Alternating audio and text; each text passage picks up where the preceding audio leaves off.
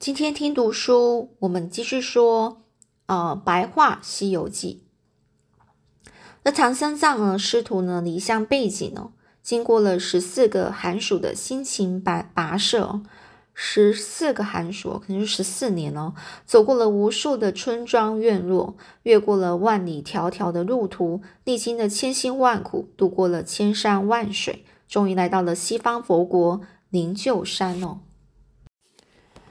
这座旧灵鹫山啊，四周有千百棵苍劲的松柏环绕着，其间呢点缀着各种奇花异草。山腰间，呃烟呃烟岚弥漫哦，从远处望过去，就好像是一处世外桃源哦，就好像人间仙境啊。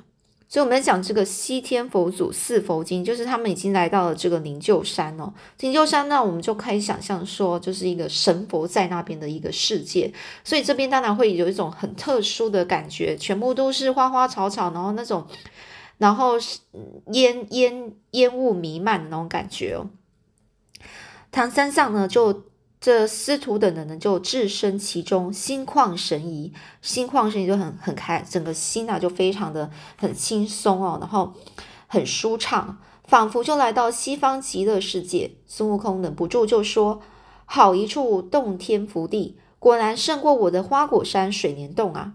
哦，这个刚我们讲说，这个世外桃源，就想这与世隔绝啊，没有遭受到那些污染啊。呃，那种环境幽幽静的一个地方哦，那这个呃讲的这个洞天福地也讲的是哇，真的是一个非常好的一个很有福的、很有福气的地方哦。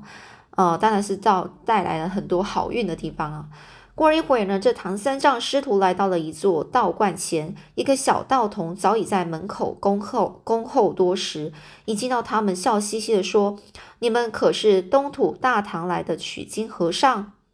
这唐三藏啊，是恭敬的回答说：“是的，我们正是从大唐奉旨前来求取真经的和尚。”这孙悟空啊，一面施礼，一面向师傅解说：“啊师傅，这位是玉真观的金顶大仙，特地在观前啊迎接我们呢。”这唐三藏一脸惊讶的问：“啊，怎么可能呢？他看起来只是一位年纪很小的道童啊。”这孙悟空小声的对师傅说：“这就是修炼成正果的功夫。你没听过返老还童吗？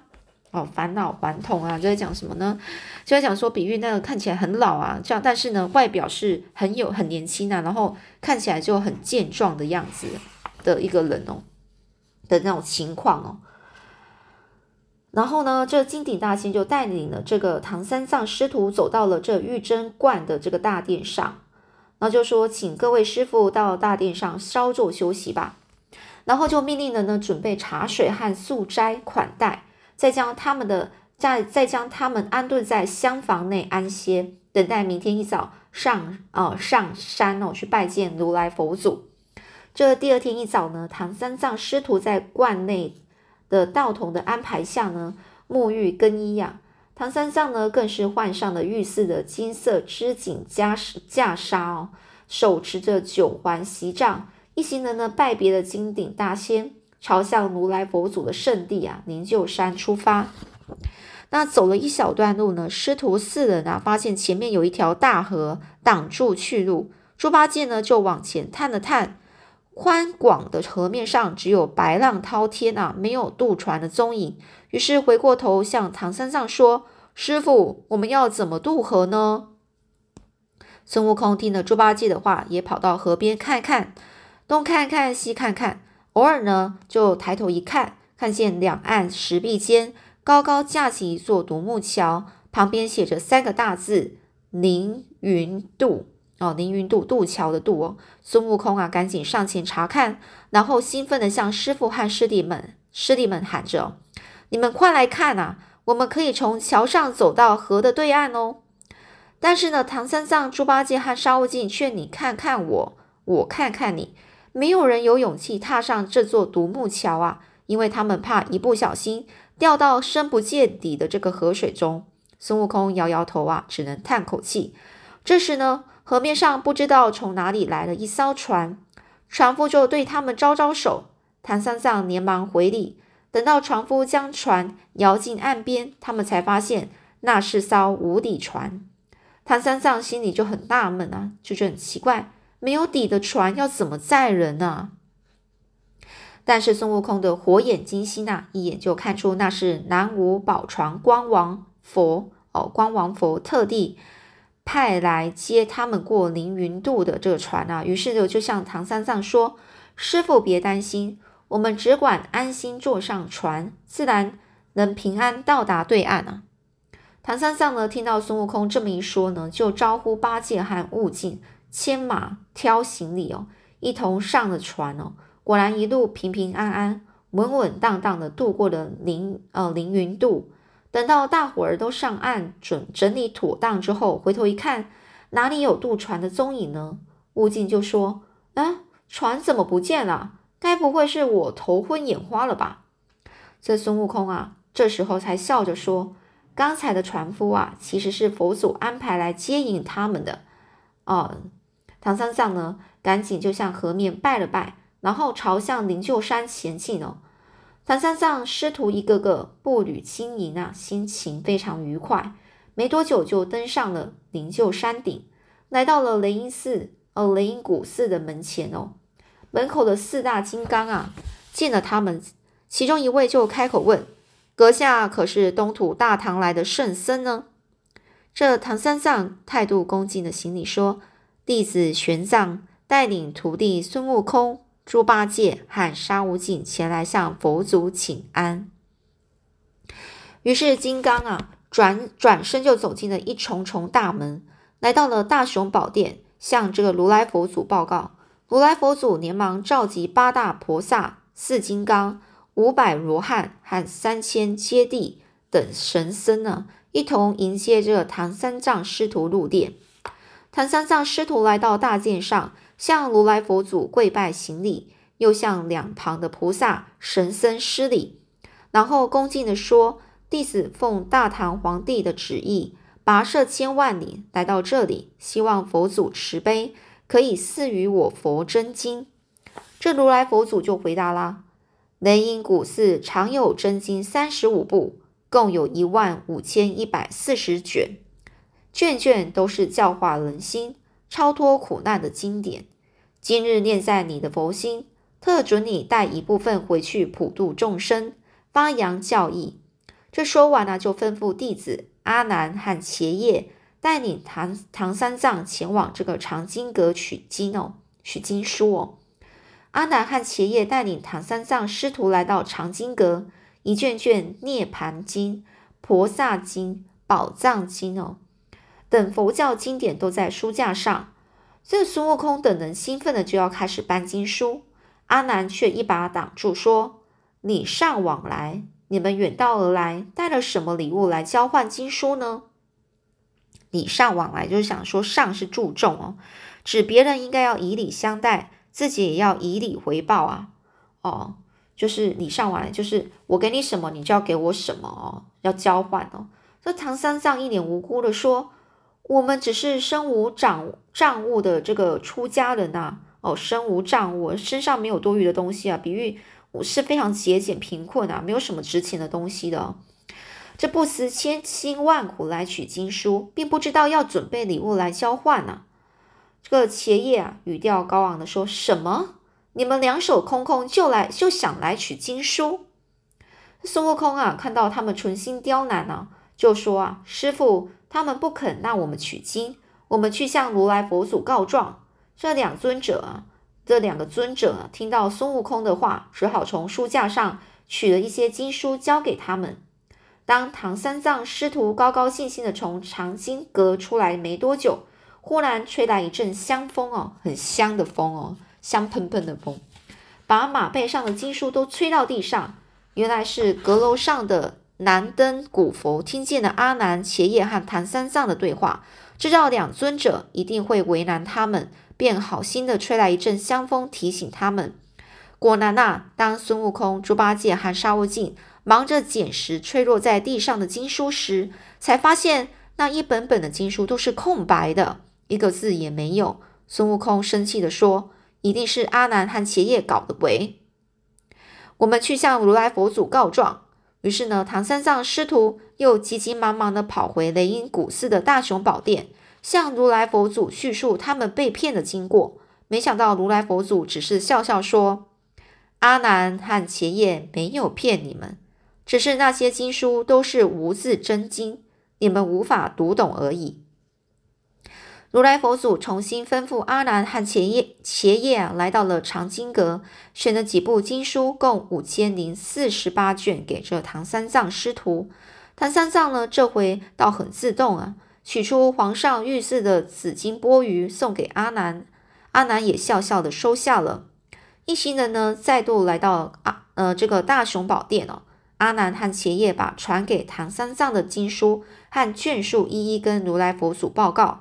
佛祖慎重地对唐三藏说：“这些经书都是我佛的经典宝藏，你一定要带回中土，好好的发扬光大，流传万世。”这唐三藏啊，一面点头答应啊，就说：“是的，是的，弟子一定谨遵教诲。”一面就向如来佛啊磕头谢恩，然后就带领孙悟空、猪八戒和沙悟净，向佛祖、菩萨和罗汉们一一拜别。高高兴兴的离开灵鹫山，往回程的路上迈进。这唐三藏师徒取得佛教真经，欢欢喜喜离开雷音古寺后，观世音菩萨向如来佛祖报告：当年弟子奉命前往东土寻找求取真经的人，结果唐三藏脱颖而出，而且不负使命，一共耗费了十四年。也就是五千零四十天的时间取回真经，比他所求取的经书少了八天，因此希望佛祖慈悲，可以帮助他们八天内回到东土。这如来佛祖回答：唐三藏师徒一路奔波，遭遇不少的困难，我可以答应你的请求。说完，即吩咐八大金刚。尽快护送唐三藏师徒回到大唐，将西天带回的经书献给皇帝，再接他们回西天。这样一来一往的时间不得超过八天。八大金刚领取如来佛祖的旨意后，走出雷音古寺，没有多久就赶上正往大唐回城走的唐三藏师徒。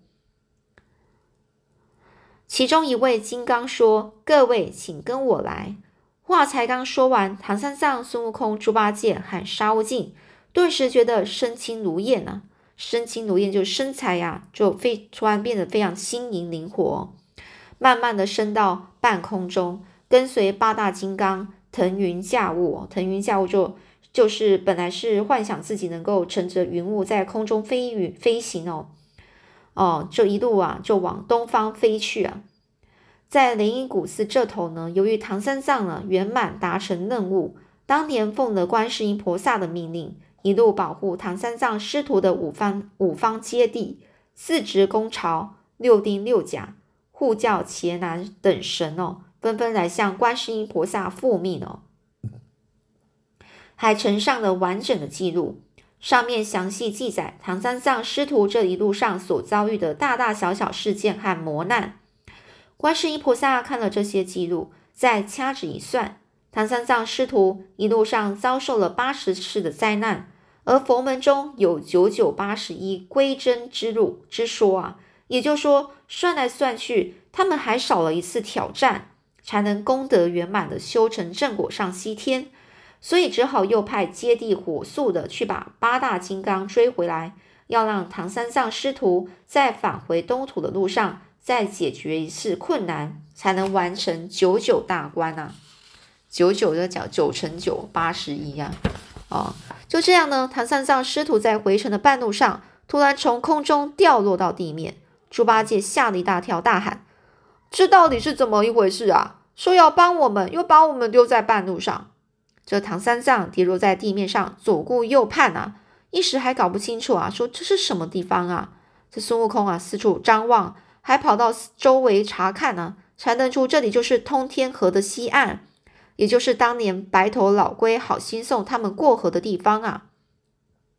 唐三藏带着徒弟们走到通天河边，望着浪涛滚滚的八里八百里河面，这愁眉不展的说：“没有渡船，又怎么渡过这宽广的土河面呢？这沙悟净啊，就看着这河水，然后又望看着这个，就看着这个孙悟空说啊，总不能要我们大家游泳过河吧？师兄，你快想办法吧！孙悟空搔搔头啊，一时之间也不知道该怎么办才好。这时呢，河面突然翻滚起来，不久后，一只白头老龟从水中冒出来，向他们打招呼啊。大家好，你们还记得我吗？真是他乡遇故知啊！哦，他乡啊，到别的地方你遇到了你以前的认识的人哦。正当唐三藏等人一筹莫展的时候，当年送他们过通天河的老头老龟啊，白头老龟啊，又出现了，同样热情的要载他们过河。于是，一伙人呢兴高采烈的登上老龟的背，让老龟啊载着他们游啊游啊。但就在快到通天河的对岸时，这白头老龟突然就想起一件事啊，就很客气的就询问唐三藏啊：“师傅，上次我拜托您帮我向如来佛祖询问的事情，不知道结果如何呢？”这唐三藏听了老龟的话，当场愣住了，一时之间不知道该怎么回答他，因为唐三藏一心只想早日求早日啊求取真经返回大唐啊。压根就不记得这件事了，所以支支支吾其词啊，支吾其词就这边牵强的要含糊的带过，然后去应付他哦，然后也说不出个所以然来哦，就说不出什么。这白头老龟看到这样啊，知道唐三藏根本就忘记他的请托的事情了，一生气啊，身体就忍不住摇晃起来，结果龟背上的这个师徒四人连同行李马匹啊，通通都摔进河里去了。这幸好猪八戒和沙悟净都会游泳啊，忙着打捞行李。孙悟空则是赶紧搀扶师傅游到岸边，一行人呐狼狈不堪呐，好不容易爬上岸了，却全身是湿漉漉的。这时候突然半空中又刮起一阵怪风，吹得师徒四人呐东倒西歪啊。原来是此地的阴魔得知了这个唐三藏顺利取得真经啊，正往回程的路上迈进。便想要半路去拦截真经啊，坐享其成哦。坐享其成就是他都没有付出努力，就想要享受这成功的果实啊。所以呢，因此刮起了大风哦。但是呢，这唐三藏怎么可可能轻易的放弃辛辛苦苦求得的真经呢？于是他死命的抱着经书不放。猪八戒和沙悟净更是用尽全身的力量保护经书，孙悟空则是奋力的挥手挥舞着这个金刚棒。然后呢，想要试着去阻挠大风作怪，就这样折腾了一整夜啊，直到天色渐亮。阴魔见唐三藏等人丝毫不放弃，才心甘心不甘情不愿的就退隐而去。师徒四人不顾身上湿透的衣服，连忙整理整理这些经书哦，一卷卷的摊开在石头上晒太阳。等到经书都晒干了，才又匆匆忙忙的打包行李和经书。尽快离开这个是非之地，也许是真的太匆忙了。佛本行经这卷经书的最后一页，竟然粘在石头上忘了收起来，因此佛本行经这卷经书至今仍是残缺不全，遗失的最后一页，真是非常可惜。等到师徒四人收拾妥当，刚刚才上路，又是一阵香风吹来，接着就听到八大金刚在半空中向他们招手。各位，快随我们来吧！唐三藏师徒就这样又被一堆云彩拱到空中啊，随着八大金刚御风而行啊。御风就是呃，就是呃驾驭哦，就是驾驭着风哦。驾驭的意思就是去掌舵、掌掌控这个风哦。转眼之间呢，就到了大唐的上空。金刚啊，让师徒四人降落地面。这里正是都城长安的所在地。话说当初唐。唐太宗在贞观十三年亲自送唐三藏出城取经后，便天天盼望着他能够早日归来，还命人在城外新建一座望京楼。望京哦，就是那个经是经书的经哦。每年这时候总要登楼远眺，希望能够盼到这个唐三藏取经回来。那今日唐太宗恰巧又登上了望京楼。他先是闻到一阵香风，然后看见天边五彩祥云朵朵，心里正觉得纳闷呢。没多久，就远远看到唐三藏一行人缓缓地走了过来。唐太宗高兴极了，顾不得先让他们休息，便召他们进皇宫。唐三藏也很兴奋啊，连忙呈上一路的通关文献，以及从西方所带回来的五千零四十八卷经书，让皇帝验收。唐太宗开心地对唐三藏说：“一路辛苦了，对于佛教的宣扬，你们真的是功不可没啊！”哦，我们讲功不可没，就来讲说形容对于这个圆满达成的任务啊，有最大的贡献，功劳非常大。这隔天呐，唐三藏啊，即奉旨在雁塔寺读经哦。唐三这个唐太宗呢，也亲自率领文武百官到场聆听。但是呢，经书都还没有读完，读完哦，又是一阵香风吹来。接着八大金刚在空中说：“唐僧。”你的任务已了，立刻放下经书，随我们上西天去吧。就这样，唐三藏连同孙悟空、猪八戒、沙悟净和白马，都跟随八大金刚再次再次来到西天的雷音古寺拜见如来佛祖。这一来一往，正好是八天。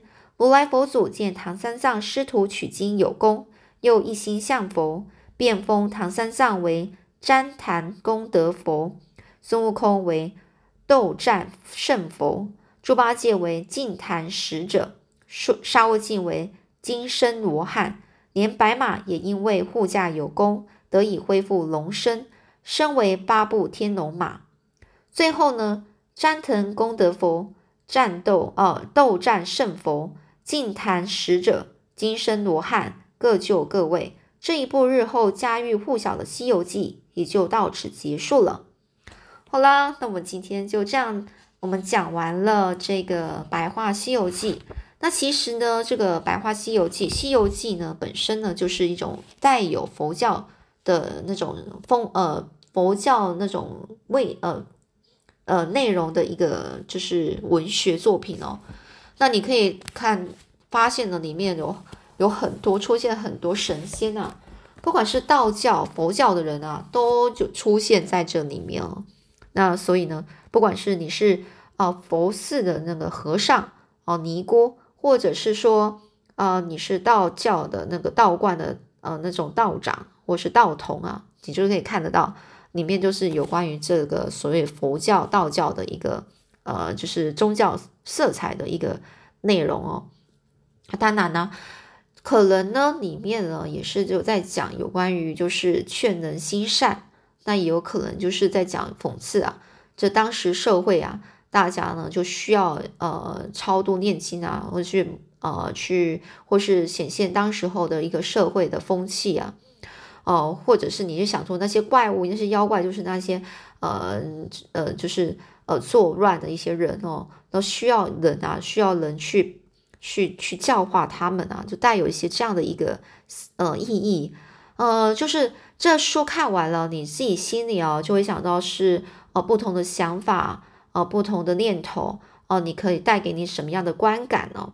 啊，所以呢，其实呃《西游记》本身呢就是一个古呃明朝时候，听说是明朝时候的一个文学作品。那它流传到现在呢，包括呢已经被呃做拍摄啊，或者是做一些呃戏剧的拍摄，或是戏剧的演演啊。呃，戏台啊，就是呃，当做一些呃，我们这娱乐的茶后，就是在边呃看这一个书，或者是看这个戏剧的一个呃享受啊啊，当然呢，我们是自己呢，也就是去想一想，说哦，这一个书呢，到底是要带给我们些什么样的想法哦？或许呢，你可以想一想，然后呢，去呃去呃多多的让自己呢。呃，思考一下哦。然后呢，呃，从这本书我们学到了些什么？好，那我们今天呢就先讲到这，我们下次再分享其他的书喽。